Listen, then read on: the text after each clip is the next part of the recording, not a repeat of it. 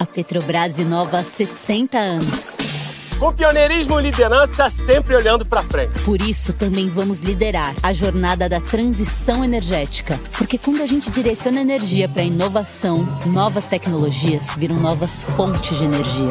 É pensando no futuro que hoje a nossa energia já está em todo o Brasil.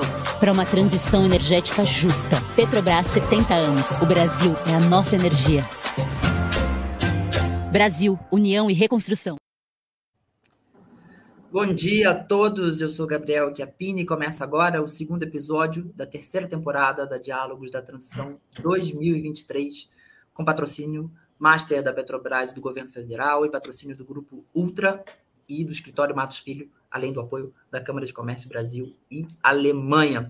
No dia de hoje, a gente vai falar sobre energia solar por assinatura. É, o número de usinas sobre esse modelo cresceu 250% nos últimos dois anos de 1.900 em 2021 para 6.652 atualmente. A gente vai falar um pouquinho sobre essa modalidade da geração distribuída e os desafios que implicam é, essas novas modalidades de mercado é, da, do setor elétrico aqui no Brasil. Para falar sobre o assunto, a gente recebe Rafael Maia, CEO da Luz, Walter Freud, CEO é, da CMU Energia, Danilo Lima, diretor de inteligência de mercado e marketing da CX, da 2W Ecobank, perdão. É, Bem-vindo a todos, muito obrigado pela presença de vocês e por aceitarem aqui o nosso convite. Bom dia. Bom dia a todos. Bom dia. Obrigado. Bom dia.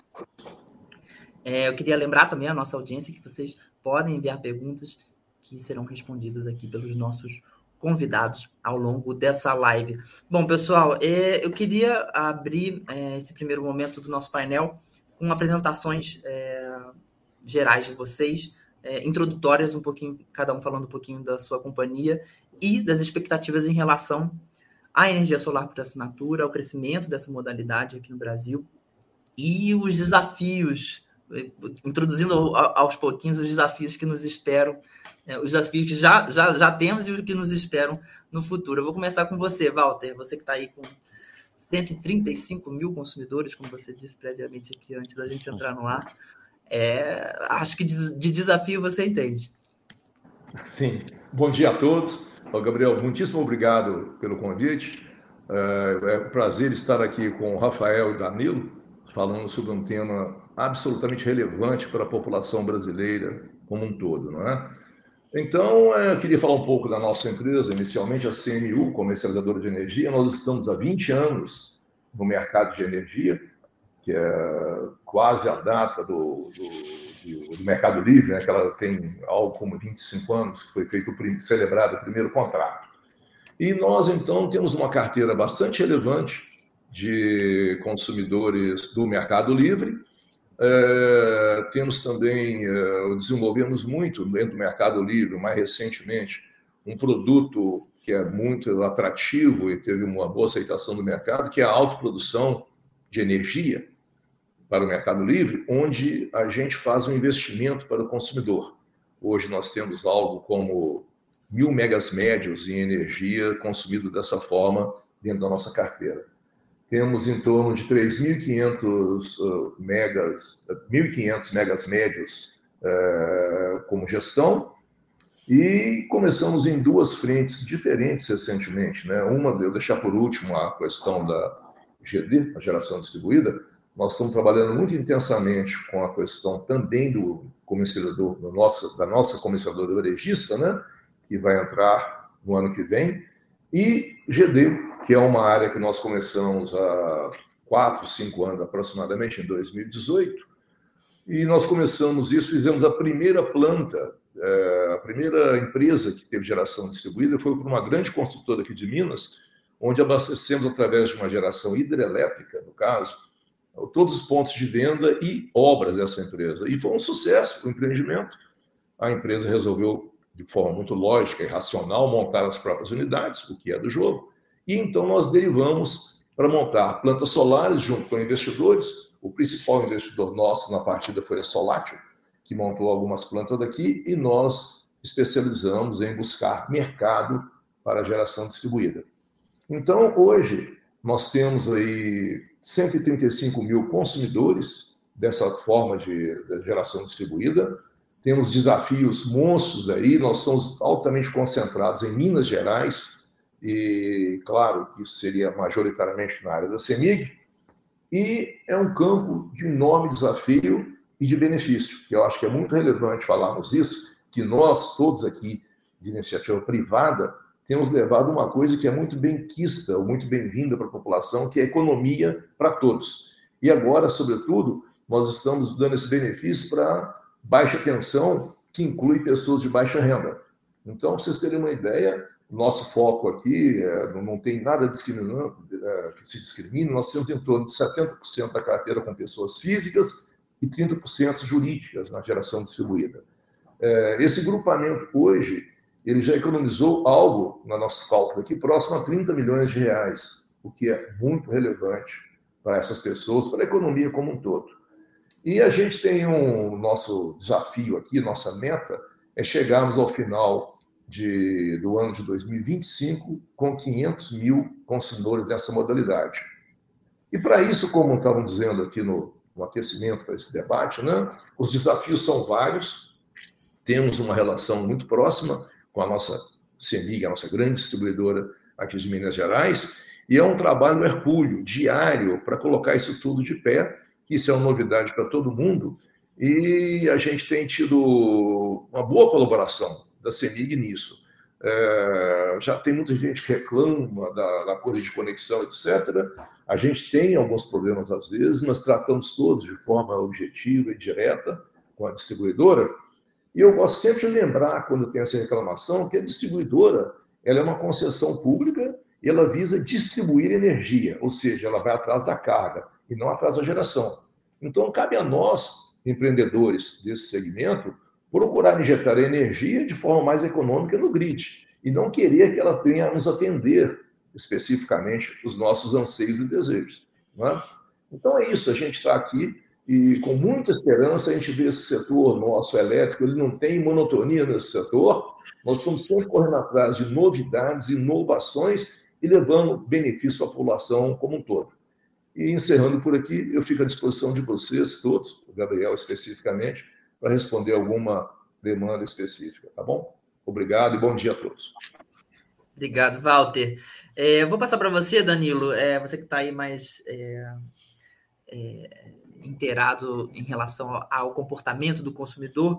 E se você puder explicar um pouquinho para quem não, da nossa audiência que não está familiarizada com esse modelo de, de, de, de de, energia por assinatura, pudesse explicar um pouquinho como é que ele funciona claro. e o que está levando os consumidores a buscarem, é, a aderirem a esse modelo, a essa forma de consumo. Perfeito, perfeito, Gabriel. Obrigado aí pela, né, pelo, pela, pela oportunidade de poder falar para né, o pessoal.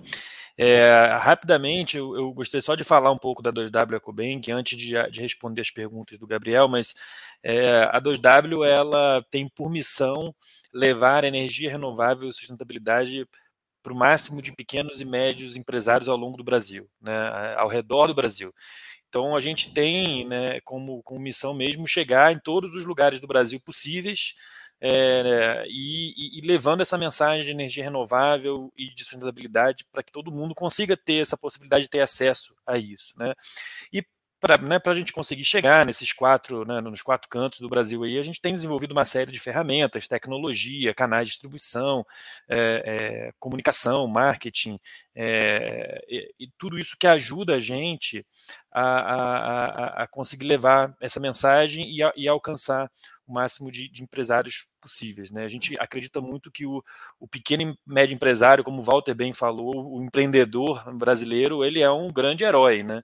porque dentro dessa todas as diversidades e dificuldades que existem no Brasil, a gente está né, conseguindo levar é, batalhar e levar um mundo melhor para gerações futuras. Todos nós aqui, né, trabalhando com energia renovável, estamos nessa, nessa linha de frente. Né? É, então, eu vou, eu vou, respondendo agora um pouco as perguntas do Gabriel, o que é, eu acho interessante, porque eu, eu, comecei a trabalhar com energia renovável, especificamente geração distribuída, há mais de 10 anos atrás, quando a, a famosa resolução 482 ainda nem existia. Né? E, e de lá para cá, assim, eu vi um, uma, uma, mudança é, significativa, fenomenal na adoção dessa, dessa da, geração distribuída. É, eu, inclusive, já fui, né, já tive é, a minha própria empresa, dei errado, né, dei a volta por cima, fui, fui de outros lados e hoje consigo trabalhar com geração distribuída também. Né, a gente, a 2W não trabalha só com geração distribuída, a gente trabalha principalmente com o mercado livre de energia, mas tem a geração distribuída como um braço importante para a gente conseguir falar com esse pequeno e médio empresário e microempresário. É, e o Gabriel tocou num, num, ponto muito importante. Né? Então, o que é a energia solar por, assinatura? Antigamente, né, durante aí grandes anos e décadas, a, a forma que a gente possuía de, de, ter energia, a forma que a gente poderia ter energia solar na nossa casa é botar um painel solar no nosso telhado. Né? Quais são as restrições disso? Primeiro, ter um telhado. Né? Então, só podia ter energia solar na sua casa quem tivesse telhado ou alguma área disponível. Então, tem um terreno eu consigo fazer. Dois, é, sempre foi uma, uma, uma tecnologia ao longo do tempo foi uma tecnologia cara. Ela tem reduzido é, muito os custos né, do, de, de, de, dos equipamentos, é, mas há 15, 20 anos atrás era algo muito caro, 10 anos atrás era algo muito caro ainda. Então o custo tem diminuído e, com, e, além disso, a terceira perna é a resolução. Né? Então, a, a ANEEL, né, desde a resolução, da resolução 482, as revisões que aconteceram em 2015, 2016 e fim de 2019, elas possibilitaram um arranjo que antes não existia, que é o que a gente chama de, de geração compartilhada. O que, que é essa geração compartilhada? É, eu tenho uma grande usina, e aí eu consigo botar muitas pessoas se beneficiando da energia dessa grande usina. A gente tem ganho de escala e eu não tenho as restrições de ter um telhado em casa, de ter que ter um terreno na minha casa, na minha propriedade, para poder gerar essa energia. E aí daí derivou e surgiu o modelo de energia solar por assinatura. O que é energia solar por assinatura? Empresas né, se reúnem, constroem uma planta, então a empresa tem, tem acesso a, a, a capital, acesso a empréstimos, a financiamento, constrói uma empresa, uma, uma usina, e aí a gente consegue trazer consumidores e clientes. Então, por exemplo, é, um cliente, eu estou aqui em São Paulo, na região da, da Enel. Então, tem uma usina que precisa ficar na região da Enel, é um consumidor num apartamento que não tem acesso a, a, a, telhado, ele pode assinar e fazer parte daquela usina e se beneficiar dessa, dessa, dessa energia. E aí a distribuidora, nesse caso a Enel, é quem faz essa, essa, essa computação dos créditos que são, estão sendo gerados nessa usina, então a energia que é gerada é abatida na conta de energia do, desse cliente, desse consumidor nesse apartamento. Né? E, e, e, por que, que acho que foi tão interessante? É por isso que eu gosto de, de, trazer um pouco esse histórico, porque eu vi muito esse, esse ambiente mudando. Né? É, é, um pouco, não sei se todos vocês estão familiarizados com aquela tecnologia de inteligência artificial chamada ChatGPT. Né? Qual foi o grande benefício dela? É, e da energia solar por assinatura por paralelo. Não foi a tecnologia em si. A, energia, a inteligência artificial já existe há muitos anos, há décadas. A energia solar já existe há décadas. Só que foi a forma de dar acesso e levar essa tecnologia para um público que revolucionou, mudou tudo. Né? Antes eu só podia algumas pessoas terem acesso à energia solar por falta de dinheiro, espaço. Né? Agora todo mundo pode bastando assinar um contrato e a distribuidora faz esse crédito. A, energia, a inteligência artificial, a mesma coisa, só computadores, desenvolvedores e, cientistas poderiam ter acesso. Agora a gente entra aqui no nosso navegador, num chat, né, por isso aí o nome, você consegue digitar e conversar com uma inteligência artificial do outro lado. Então, é, não foi só a tecnologia em si, mas a forma de levar essa tecnologia é, para o grande público que foi revolucionou a energia solar por assinatura. Tá? Maravilha, Danilo. Obrigado aí pela, explicação. Vou passar para o Rafael, que está recém-chegado à luz e já com uma meta ambiciosa que é captar 15% dos novos consumidores do mercado é, livre. É, Rafael, queria que você falasse um pouquinho da atuação da luz e as expectativas em relação à energia solar por assinatura. E depois a gente vai falando um pouquinho mais sobre o mercado livre como um todo. Seu áudio está desativado. Estão me ouvindo agora? Agora sim. Então, legal. Obrigado pela oportunidade. É um prazer estar aqui. Espero que a gente consiga trazer um pouco mais de informação é, sobre esse setor que, que é novo para o consumidor e que está tá em discussão nos últimos anos e estará em discussão nos próximos cinco anos ainda sobre abertura, como que vai ser a abertura. Então, a Luz é um projeto da Delta Energia, então ela é um projeto que começou há quase quatro anos é, pela Delta, E a, e a ideia é justamente, nesse momento de abertura de mercado, como que a gente faz para ter uma, uma empresa que coloque o consumidor no lugar onde ele não, teria, não deveria ter saído, a nossa visão, que é no centro da relação com, com a energia elétrica ou qualquer fornecedor de serviço. Né? Então, a gente já viu, por exemplo, no caso de bancos digitais, como os bancos digitais fizeram a vida do consumidor mais fácil. E a Luz é um projeto que começou há quatro anos, a gente está operacional há quase um ano. Então, mês que vem, a gente faz um ano de operação. E hoje a gente está presente em três distribuidoras do Brasil, na Neo Energia em Brasília, na Electro e na Superfele Paulista, com mais três distribuidoras para a gente é, começar a operação até dezembro de 23. Então, mês que vem aí já tem novidade, já tem outras distribuidoras é, que a gente vai começar a oferecer luz é, para os nossos clientes. E a luz, é, acho que o nosso desafio aqui é, é, pensar como que a gente olha para um setor que é analógico e transforma ele em digital. Então, faz é, 20 anos o Brasil foi um dos pioneiros a abrir o mercado de energia, mas acho que o Brasil está 20 anos é, parado e tem outros países que passaram à nossa frente na parte de como abrir o mercado de energia e como dar para o consumidor a opção de escolher quem é o fornecedor de energia elétrica dele. Esse, esse é o desafio que a gente se propõe a fazer. É, o, o Walter comentou um pouco da, da CMU, a Delta Energia também está há mais de 20 anos no mercado, conhece bastante desse mercado da abertura do mercado livre. E a Luz é uma empresa do grupo é, Delta Energia que está olhando justamente para como que a gente digitaliza esse mercado e, coloca, e traz uma experiência para o consumidor onde ele possa escolher o fornecedor de energia elétrica dele e que ele entenda que ele é o protagonista, ele é o, o principal beneficiário e ele tem liberdade para escolher a energia elétrica da maneira que, que faça sentido para ele. E aí, por isso, a gente entrou no mercado com uma proposta um pouco diferente. A nossa proposta é que a, a economia de energia elétrica, ela começa, a economia começa de você entender como é o seu consumo. Então, todo cliente hoje da luz, a gente instala um medidor uh, inteligente na casa dele e a gente passa para ele em tempo real como que, a, como que é o consumo de energia na casa dele. Então, não só ele pode economizar na contratação, mas ele, ele consegue economizar no, no uso é, uso eficiente de energia e vendo onde que ele está gastando energia demais, como que ele pode é, economizar gastando da maneira certa. E junto com isso, esse medidor passa uma informação para a gente, a gente montou uma inteligência artificial que desagrega essa informação. Então, não só a gente mostra o consumo em tempo real, e aí o consumidor não precisa esperar o final do mês e descobrir quanto que ele gastou com energia elétrica, mas ele também consegue entender quanto que ele gastou com ar-condicionado, com freezer geladeira, na cozinha, na lavanderia, é, chuveiro elétrico, e aí a gente já tem casos de clientes da Luz hoje que, depois de três, quatro meses usando a Luz, além da economia na contratação, conseguiram diminuir em 30% o consumo de energia elétrica na residência deles.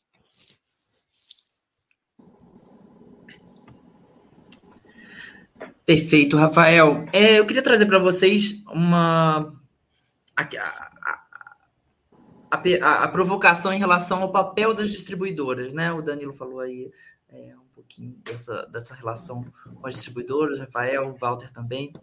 É, qual vai ser o papel das distribuidoras é, nesse futuro, onde a gente vai ter maior abertura do mercado no consumo de energia, fatores mais complexos dessa relação é, é, e onde a gente, de alguma maneira, também depende dos serviços né, das distribuidoras para manter o setor elétrico saudável.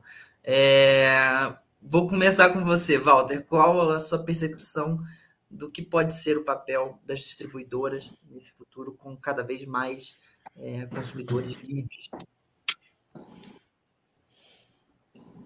Ok. O Gabriel, vamos lá. Eu primeiro queria pegar um gancho na fala do meu caro Danilo, e que ele mencionou a questão da resolução que expandiu essa possibilidade da GD, né, geração remota compartilhada. Isso para mim foi uma grande vitória da ANEL, sabe? A ANEL foi muito corajosa em fazer essa, tornar realidade isso, comandada pelo seu nosso caro Matar, lá que fez essa resolução, né? e ela prometeu a democracia levar economia para baixa tensão, baixa renda, etc. Muito obrigado por dar esse gancho para poder colocar isso aqui, que eu acho que a gente tem que ser justo com todo mundo. Com relação à distribuidora, eu entendo que elas têm um papel crucial, porque elas têm a concessão local, ela que entrega a energia para o consumidor. Nesse contexto, então, que eu vejo a energia, a geração distribuída crescendo cada vez mais, eu acho que eu estava brincando com o Gabriel, é, a distribuidora só tem duas opções pela frente. Ela ou monta uma empresa de geração distribuída ou monta uma empresa de geração distribuída. Essa que é a realidade, entendeu? Agora, todo o cuidado que tem que ter nisso aí é com a ética na conduta disso com os demais players de mercado. Que é, isso tem que ser observado com muito critério, tanto na questão de conexão de plantas, não, não ter privilégio para as plantas próprias, quanto também na abordagem aos consumidores, não usar a informação privilegiada, que ela é da distribuidora, que é um, um ente de Estado, uma, uma concessão, para uma empresa comercial competidora para conosco. Então, acho que a distribuidora ela deve vir para esse mercado, ela é bem-vinda com esse cuidado regulatório ético em primeiríssimo lugar. Rafael, vou passar para você sua percepção a respeito do papel das distribuidoras nesse futuro de mercado. A, a, a, nossa percepção é muito parecida com a do Walter, tá? É, é que o, e aí eu acho que o, o próprio acho que o, o, grande ponto é que provavelmente a distribuidora vai ter que dividir o negócio dela em três, né? Então assim a geração, a distribuição e a comercialização. É, e aí a, a, a, distribuição ela vai ser um mercado atendido por todos, né? Então acho que é, se a gente for fazer um paralelo com telecom, por exemplo, em telecom, cada, cada operadora tem as suas antenas, né? Inclusive, é um dos motivos que no Brasil não existem mais operadores de telefonia. Qualquer operador que entra é um investimento muito alto para a infraestrutura, ou então ele tem que alugar a antena de uma, de uma, de uma das, é, das empresas que estão no mercado, e aí é muito difícil, né? Como você consegue melhorar o serviço alugando, a, alugando é, a, sua, a sua distribuição? É, eu acho que no caso de energia elétrica vai ser parecido. Então, assim, a, a distribuidora, ela é quando a gente olha outros países, o que a gente vê é que, em geral, ela separa o negócio, aí são outras empresas que vão fazer, vão fazer outra, ou, outras partes do processo, mas eu vejo que para a distribuidora pode ser justamente a oportunidade de otimizar o processo e ter uma rede de distribuição mais, mais eficiente, a maneira de buscar eficiência e fazer esse processo é, melhorar para ela é, a, nossa, a nossa ideia com a Luz também é ver como que, é, que a gente consegue ajudar a distribuidora. Então, assim, a gente entende que é, também é um mercado super difícil, né? Quando a gente fala de Brasil, a gente está falando de um país que tem proporções continentais. A parte de, de distribuição é super complexo. Como que a gente, enquanto Luz, pode ser parceiro e ajudar a distribuidora a, a otimizar o processo dela?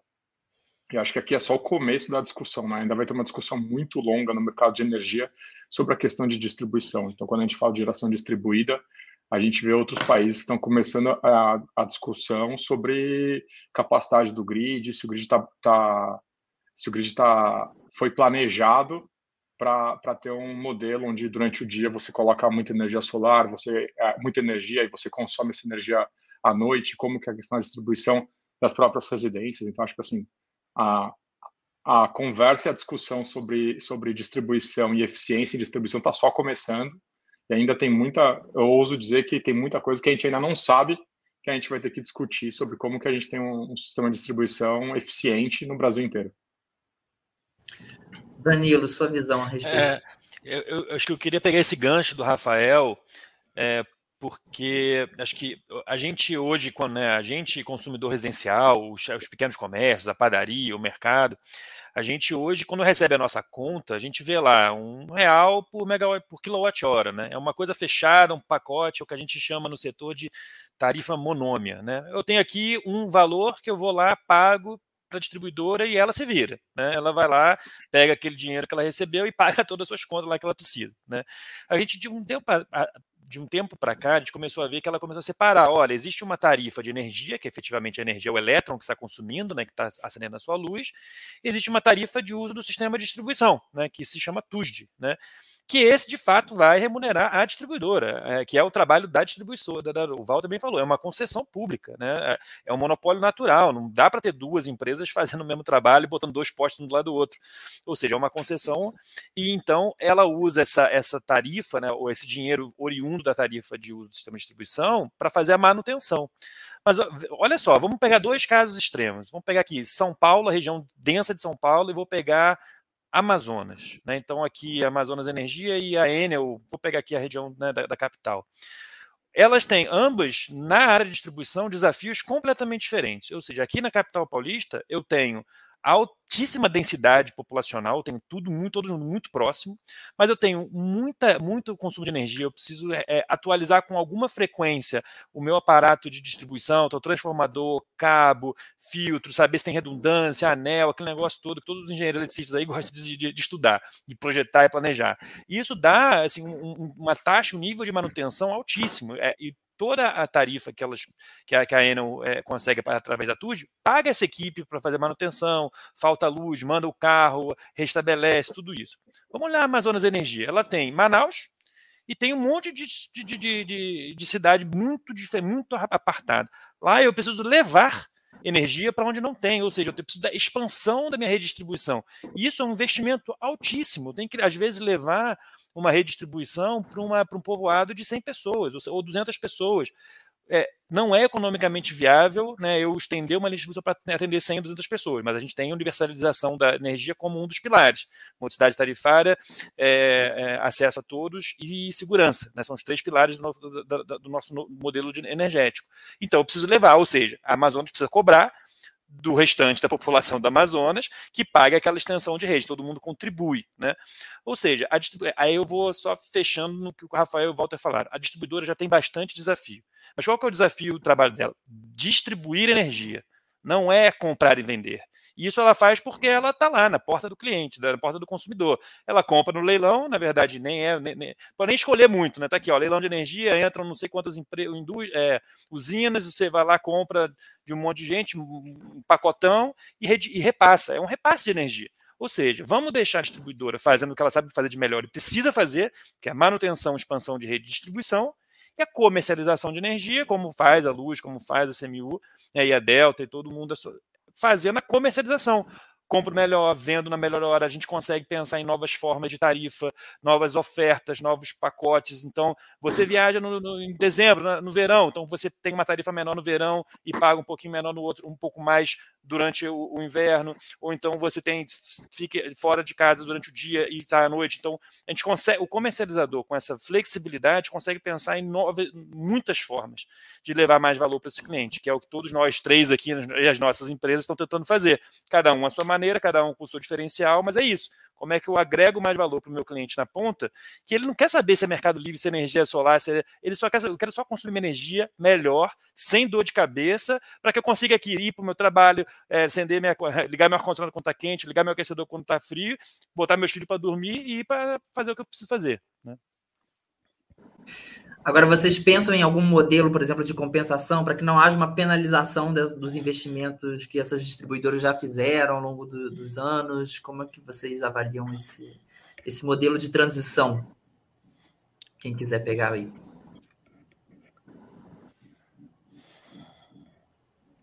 Oh, é, se me permitem, eu, eu, vou começar, mas acho que eu vou, deixar, vou depois levantar aqui para o Walter e para o Rafael. Mas é, existe de fato uma, uma, uma transição necessária é, por conta dessa, dessa nova delimitação de responsabilidades que a distribuidora precisa ter. Né? Ela, durante, ela, durante muito tempo, ela teve um papel fundamental de, de fato, levar essa energia para onde ela precisava chegar. Né?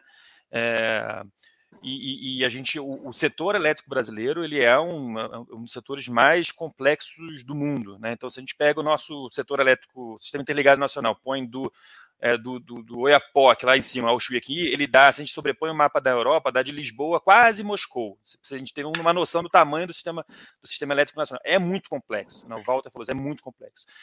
É, então a gente tem é, as, todas as distribuidoras com as concessões tiveram um, um papel fundamental de universalizar a, a, energia elétrica. A gente hoje tem 98, 99% de universalidade de acesso à energia elétrica no, no país, o que é, é, louvável. A gente teve o programa Luz para Todos, teve uma série de, de investimentos necessários que foram feitos.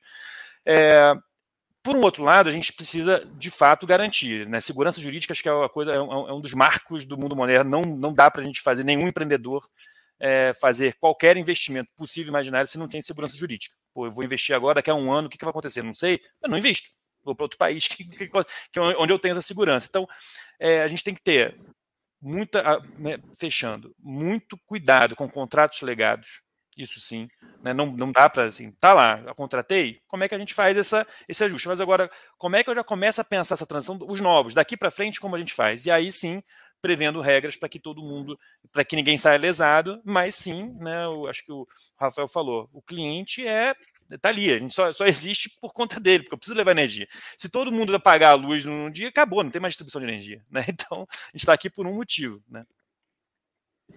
Walter, vou pegar esse gancho do Danilo sobre a questão de segurança jurídica para falar um pouco sobre o, o, escopo regulatório. Né? A gente ainda tem alguns, é, alguns gargalos a serem resolvidos nessa questão regulatória, como, ah, inclusive, e o que precisa ser é, é, previsto ou, ou, ou, ou, colocado em prática durante esse, esse, essa, essa, transição que a gente comentou. Gabriel, eu acho o seguinte, que é, o Danilo colocou muito bem, essa transição programada, ela foi feita em um acordo, onde todo mundo participou do acordo. E isso sendo respeitado, eu acho que é o caminho. Tem, você vai ter perdas para todos os lados, ganhos para todos os lados também em algum momento, mas acho que é uma relação civilizada, foi feito um acordo sobre isso, né? O que eu tenho muito medo é das novidades que, infelizmente, surgem no Congresso vez por outra, não é? que são os famosos jabutis que aparecem para nós. É, eu vou dar um exemplo aqui, que o pessoal, os números setoriais são gigantescos, né? Gigantescos. Então, você pergunta para qualquer pessoa, se colocar você, Gabriel, um real a mais na sua conta de energia, você percebe? Claro que não. Ninguém percebe um real, na, nem dez reais, mas um real. Nós temos 95 milhões de medidores de energia no Brasil. Esse um real se lançado, num ano, ele dá 1 bilhão e 200 milhões de reais de arrecadação extra.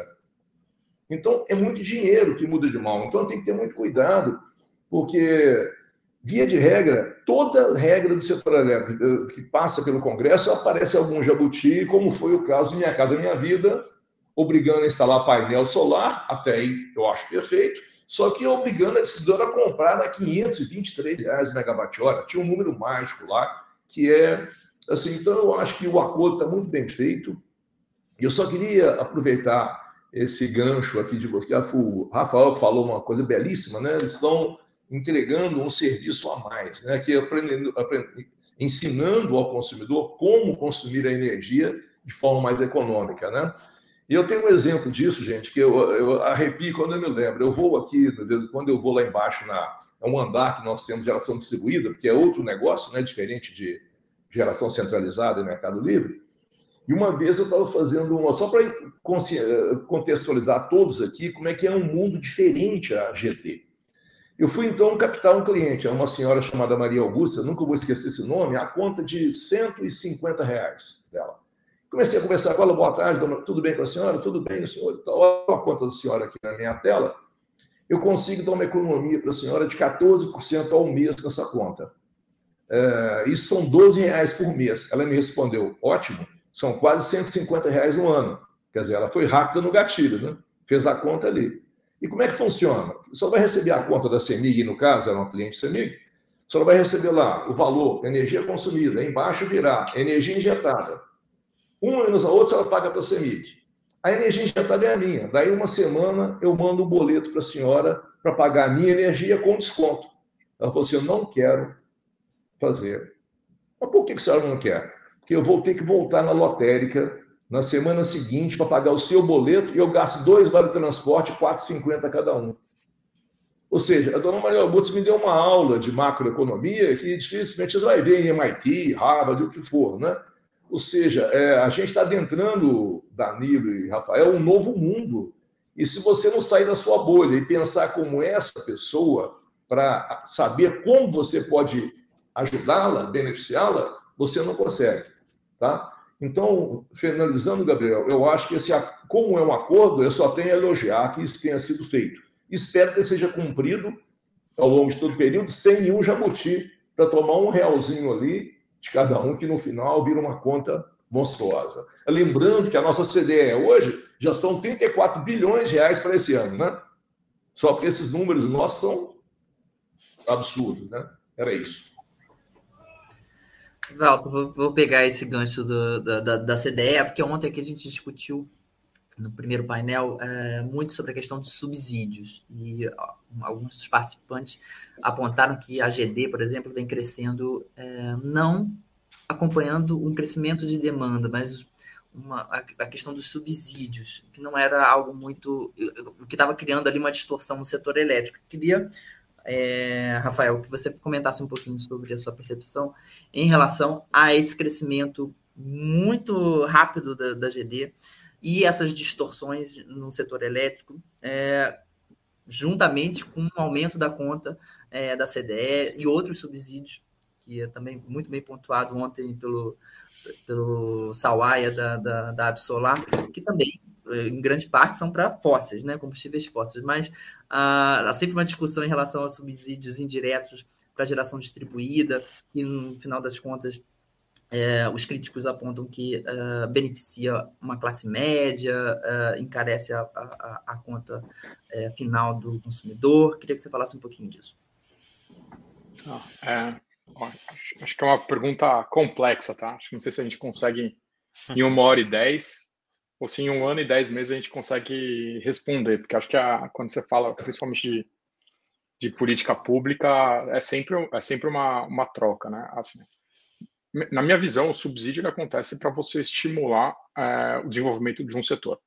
É, e o subsídio ele tem que ser pensado como que ele entra no setor, estimula o desenvolvimento e depois como que ele é tirado, né? Senão, senão virar é, é, muito difícil de você de você corrigir o, setor no, no, longo prazo. Mas o subsídio ele serve como uma maneira para você estimular o empreendedor a olhar para um, um setor e, e para algo que o que o país precisa. Então, assim, subsídio em qualquer, em qualquer esfera é, pública, o subsídio é, ele, na minha visão, é, é para isso que ele serve, né? Então, acho que o, o Walter pode até falar um pouco mais sobre o cenário de GD em Minas Gerais. Então, assim, Minas Gerais é, é um estado hoje que, se você for olhar é, GD e e a, migração, é um estado que você tem diversas é, comercializadoras falando consumidor por causa do, dos subsídios que, que entraram no, no, Estado. E aí acho que estudando o Estado de Minas Gerais é uma maneira da gente entender é, quem que ganha, quem que, quem que não ganha, mas acho que para mim o que está claro quando a gente olha para Minas Gerais é que o consumidor de Minas Gerais conseguiu comprar energia mais barata. Então, assim, é, é, isso no bolso do consumidor de Minas Gerais está é, tá melhor tem, ouso dizer que está melhor para ele, que pode economizar com energia elétrica, do que, por exemplo, um consumidor no Amapá, que começou essa discussão, mas que a primeira proposta foi de aumento de mais de 40% no, no, no, valor da, da, conta de energia elétrica para o consumidor. Então, acho assim, o subsídio entrando em GD, a meu ver, é uma maneira de você estimular o setor a, a, a se desenvolver. Então, diversos empreendedores olham, olham, olham para o setor, veem como que, é, que eles podem fazer isso. Além de tudo, uma coisa é o subsídio ser, por exemplo, uma, um projeto de ED ser aprovado, a outra é ele entrar em operação. Acho que é um, é um, outro desafio, né? Então não é só uma questão de você ter uma autorização para você para você ter uma, uma usina, é, é você também conseguir op, é, operacionalizar no tempo que você tem para conseguir é, colher o subsídio. Então, assim, a meu ver, quando a gente olha para o subsídio, acho que o subsídio de GD claramente estimulou o setor estimulou a energia solar a se desenvolver no Brasil. Então, quando você olha como era o cenário no Brasil de energia solar há 10 anos versus o que é hoje, é, ele está, a meu ver, ele está crescendo justamente porque você tem incentivos junto também com o desenvolvimento da, de tecnologia. Né? Então, assim, é, o, cada vez mais a, a tecnologia é, de energia solar está tá conseguindo ser mais eficiente e conseguindo é, baratear o custo. Então, acho que a, respondendo a sua, a sua questão de subsídio, eu acho que o subsídio estimulou bastante, a gente consegue ver isso. O ponto que a gente vai ter que discutir é como que faz para a conta continuar sendo viável, é, para o empreendedor continuar crescendo é, nesse mercado. Acho que essa é a discussão, mas é, volta aqui, acho para os pontos aqui, até um pouco da questão de, de transição. A gente está estudando a todo momento e o escopo está mudando é, no, no cenário, né? É, acho que acho que o ponto é a gente ficou quase 20 anos no Brasil sem discutir como era essa abertura e agora a gente está nos últimos três anos é, discutindo essa abertura, mas eu acho que para mim o, o resultado final até o momento está super positivo para o consumidor. De novo, acho que Minas Gerais é, é um grande, é um grande exemplo disso. Assim, quantos consumidores em Minas Gerais trocaram o fornecedor de, de energia elétrica por causa do, dos incentivos para geração distribuída? Gabriel, Walter. se me permite para pegar o gancho do, do Rafael aí. Não, o Rafael foi muito feliz num ponto, vários, mas nesse ponto específico, o que, que é? Subsídio, ele tem que ter começo, meio e fim. É o primeiro ponto. Isso pode ser visto, por exemplo, no desconto da TUS de 50% para a energia incentivada solar, terminou em março do ano passado e fez muito bem terminar, porque as fontes já são extremamente competitivas. Eu estou nisso há muito tempo. É, a primeira usina solar fotovoltaica é, foi na minha casa, no, da área da CEMIG, tá? É, isso foi em 2013. E, para você ter uma ideia, gente, a, o preço da placa que eu paguei lá ele caiu 80% de lá para cá. Para justificar também porque esse boom que houve aqui na geração não é só o subsídio. Mas na questão do subsídio, o que eu costumo falar muito, Rafael, e entrando direto na sua pergunta, na sua provocação, em Minas Gerais, né, o que acontece? A dona Maria Augusta, que eu citei aqui na, na minha participação anterior, ela economiza 12 reais por mês na energia. Ela não coloca 12 reais debaixo do colchão. Ela vai consumir isso aí a grande maioria da população vai consumir esse dinheiro, vai injetar na economia e gerar ICMS. Tanto que o governador aqui nunca houve uma queda brutal de ICMS, pelo contrário, só subiu a arrecadação. Então, eu acho que é um benefício sim para a população, foi um benefício para investimentos, gerou-se emprego, foi um boom geral e todo mundo foi beneficiado.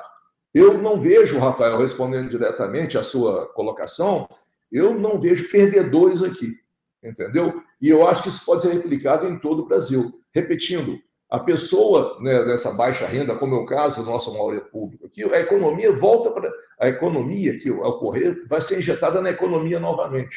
E não, vai, não é um dinheiro que sai da economia, tá?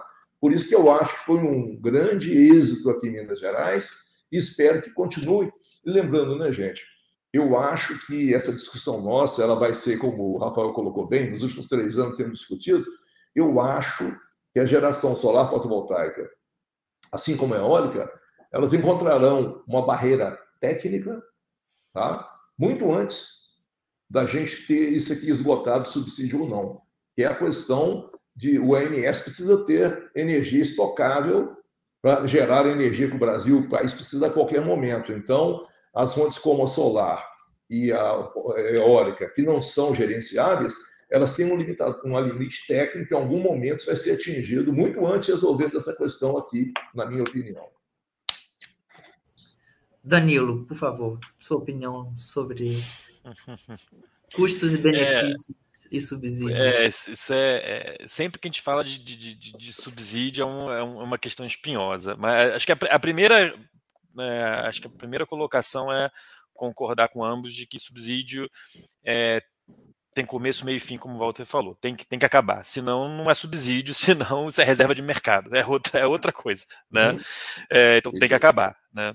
É, e, e, e, todo subsídio, e aí eu não estou nem falando do Brasil, eu vou, eu vou, dar um exemplo aqui do subsídio na, na Europa, na Alemanha, na década de 90. A Alemanha teve, que foi um boom da, da energia solar é, teve um programa chamado Mil Telhados, lá em 91, se não me engano, 90, 91, né? É, em que é, até chegar a esses mil telhados, veja bem, mil, a gente já está aqui em milhões né, no Brasil, mas lá, 30 anos atrás, era mil telhados, em que pagava-se é, uma energia, a distribuidora comprar, recomprava da, a energia gerada no telhado das, das, casas a um preço muitas vezes duas vezes o valor do que, do que, do, do que o consumidor pagava. É, eu, eu, tive a oportunidade de fazer o meu mestrado em energia renovável na Alemanha em 2010. E eu via, eu, eu ia em povoados de 5 mil pessoas, com, com casas centenárias, com, com telhado cheio de painel, porque era um investimento. Você ia lá, a pessoa botava, porque tudo que é, voltava em dinheiro. Né? Só que o que, que aconteceu lá? E aí eu só dando um exemplo, não é se é modelo a seguir ou não, mas um exemplo do que eu vi acontecendo. Quando é, a tarifa de recompra dessa energia era era o dobro, né? Era 40 centavos de euro versus 20 centavos quando você comprava energia. É, só que já tinha um plano. A cada marco de, de, capacidade total instalada, essa tarifa de recompra da energia solar ia caindo. Chegou um momento em que era em que ela ficou mais menor do que a tarifa de compra, porque você tava, você já tinha mecanismos de saída do subsídio em que você previa, ó, na hora que eu atingir, não sei, 5 GB, 10 GB de, de, de, de geração distribuída, é, eu já atingi o ganho de escala que eu preciso em real por megawatt pico instalado, não preciso mais de subsídio. E aí chegou e inverteu. Aí começou a ficar mais caro é, aliás, começou a, a, não valer a pena financeiramente eu jogar energia de volta. O que, que foi? Aí um, um novo ciclo. É, foram as baterias e os sistemas de armazenamento de energia, porque agora fazia sentido eu armazenar energia e não jogar de volta para a rede. E isso, claro, sempre em conjunto com o, o, o, o ONS de lá, né? O, quem, quem, controla o ONS lá. E hoje você tem na, na, na, Alemanha a, o ONS de lá, ele consegue ligar e desligar as usinas residenciais ó, deu, deu tá, tá, tá, passando aqui demais o, o, nível. Então a gente chama que é verter vento e verter sol, né? Você desliga a, o, o, sistema para ele não atrapalhar o sistema. Você desliga a, a usina residencial para não atrapalhar o sistema. Então é, a gente precisa evoluir, tecnicamente falando, que o Walter comentou é verdade. A gente precisa ter armazen é, energia armazenada, né? É, a gente chama aqui no, no sistema ENA, energia natural fluente, quando chove, você tem nos reservatórios. A gente precisa ter energia armazenada para conseguir usar em, né, à noite quando não está tá ventando. Né? À noite, quando está ventando, você só tem o quê? Energia hidráulica e as, e as, térmicas. Né? Então, a gente hoje vai passar por um desafio que não, não é de hoje, já é de, de alguns anos para cá, é como a gente faz essa, essa convivência harmoniosa e pacífica de energias naturalmente intermitentes, que é solar e eólica, né, com a segurança né, é, do, do, sistema energético. A gente teve é, há pouco tempo, se eu não me engano, um mês atrás, uma, uma falha no sistema no Ceará que impactou 25 estados do Brasil. Né? A gente está aqui, é recente. Né? É, imagina daqui a pouco, começa a faltar. Agora eu tenho aqui uma, uma, uma, sobre, uma, uma sobregeração de energia eólica no Nordeste que eu não consigo jogar para o Sul, porque o Linhão está né, tá, tá com restrição de potência. Isso está acontecendo agora, tá, tá, a gente está com restrição de, de, de, intercâmbio de potência agora. Né?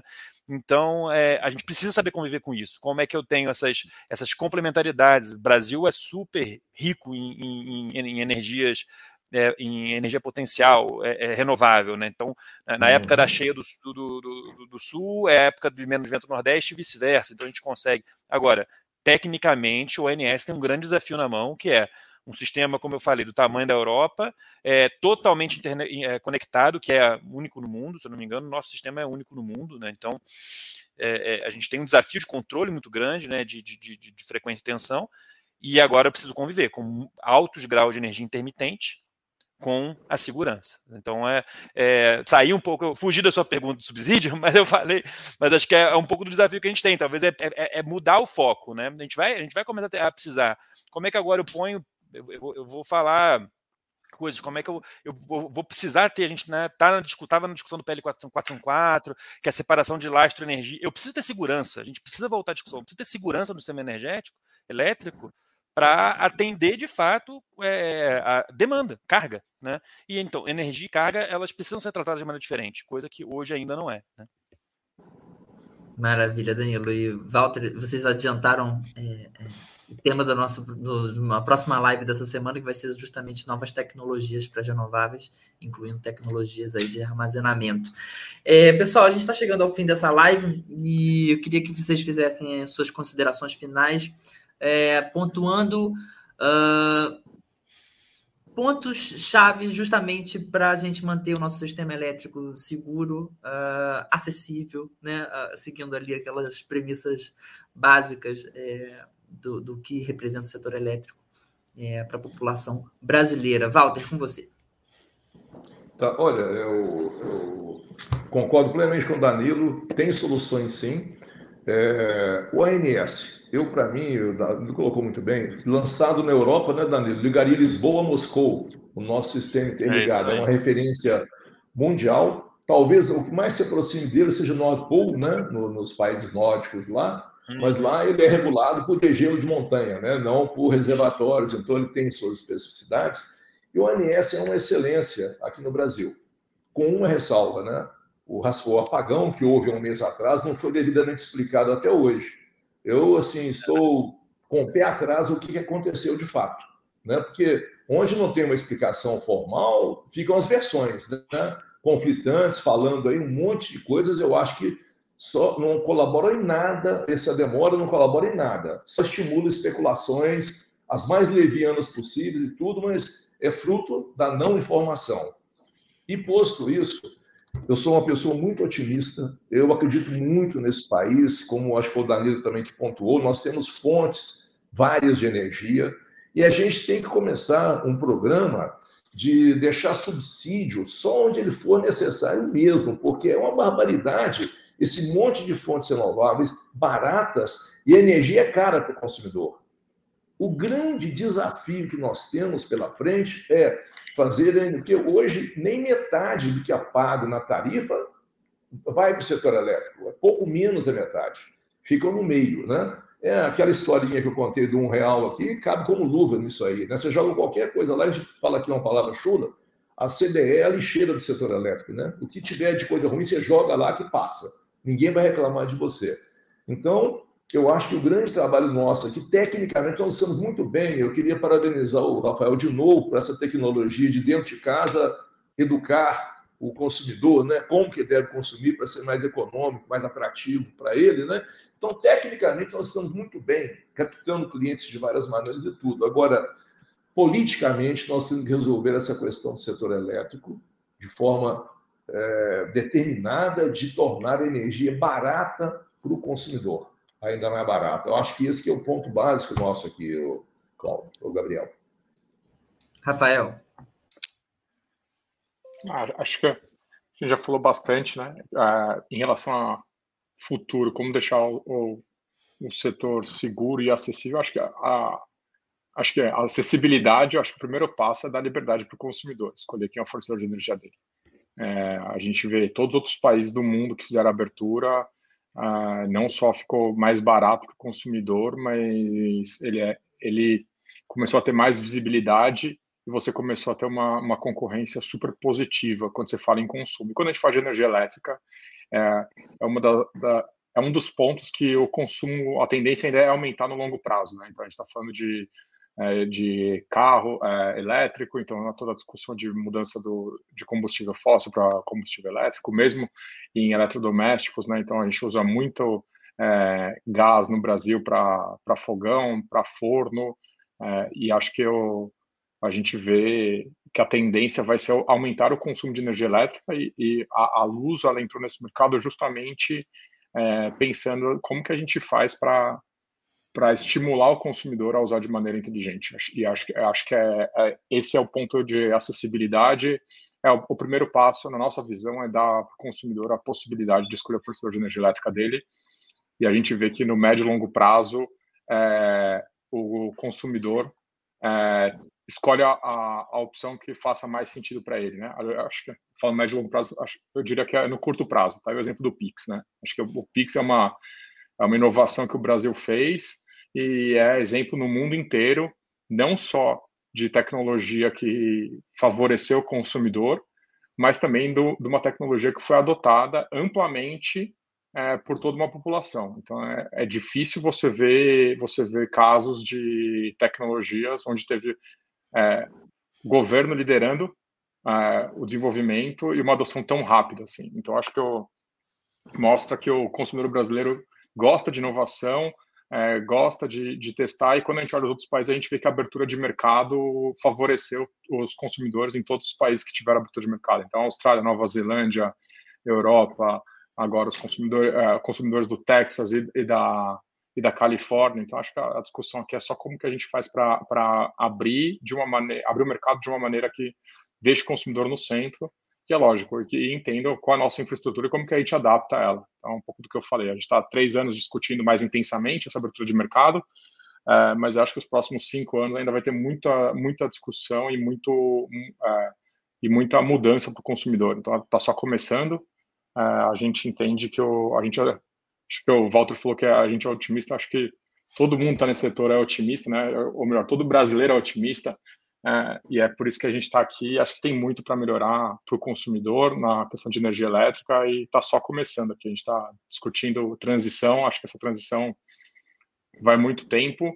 E, e, acho que em relação ao otimismo, o que eu vejo mais é que é, acho que a possibilidade do Brasil voltar a ser protagonista na hora de você discutir abertura de mercado, mas também o Brasil, o Brasil aproveitar o tamanho do Brasil e pensar num segundo momento como que a gente exporta esse tipo de, de tecnologia é, para outros países, porque acho que essa é uma das coisas que a gente sabe fazer, é, que a gente é, deveria, como, como país, é, ver como que a gente se coloca à frente do, do mundo, porque a gente vê que a energia elétrica é um, é um gargalo não só no Brasil, né, um gargalo mundial, como que a gente pode aproveitar isso e fazer dessa oportunidade uma maneira de colocar o Brasil numa posição de liderança quando se discute energia elétrica no mundo. Perfeito, Rafael. Danilo, suas considerações finais. É, eu, eu, eu, ouvi esses dias, até pegar um gancho da fala do Rafael, eu ouvi esses dias falando que o Brasil é um país de early adopters, né? A gente aqui em inovação fala de né, que são os, os as, adota antes, a, usa antes as tecnologias, e realmente somos, né? Acho que o exemplo do Pix é um bom exemplo, e, e o próprio exemplo da, da, da, geração distribuída, energia solar por assinatura, é um ótimo exemplo. A gente chegou hoje, eu estava olhando aqui o dashboard de geração distribuída da ANEL, a gente está com 23 GB instalado de geração distribuída. Isso ultrapassou todas as previsões é, possíveis e imagináveis da, da, da EPE, da ANEL, do Ministério, todo mundo. Né? Eu tô, eu tô olhando esse, esse setor tem 10 anos, pelo menos, e era sempre assim, vai ser, é, não, energia solar ano que vem, ano que vem, ano que vem. E eu, eu fiquei esperando, abri empresa, não deu certo.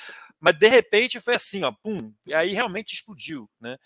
Então, é, é, a gente fala muito, nós, é, acho que temos três grandes players de mercado livre e é, IGD aqui nessa, nessa live, a gente fala muito, ah, não, vai abrir o mercado, vai abrir o mercado, vai abrir o mercado.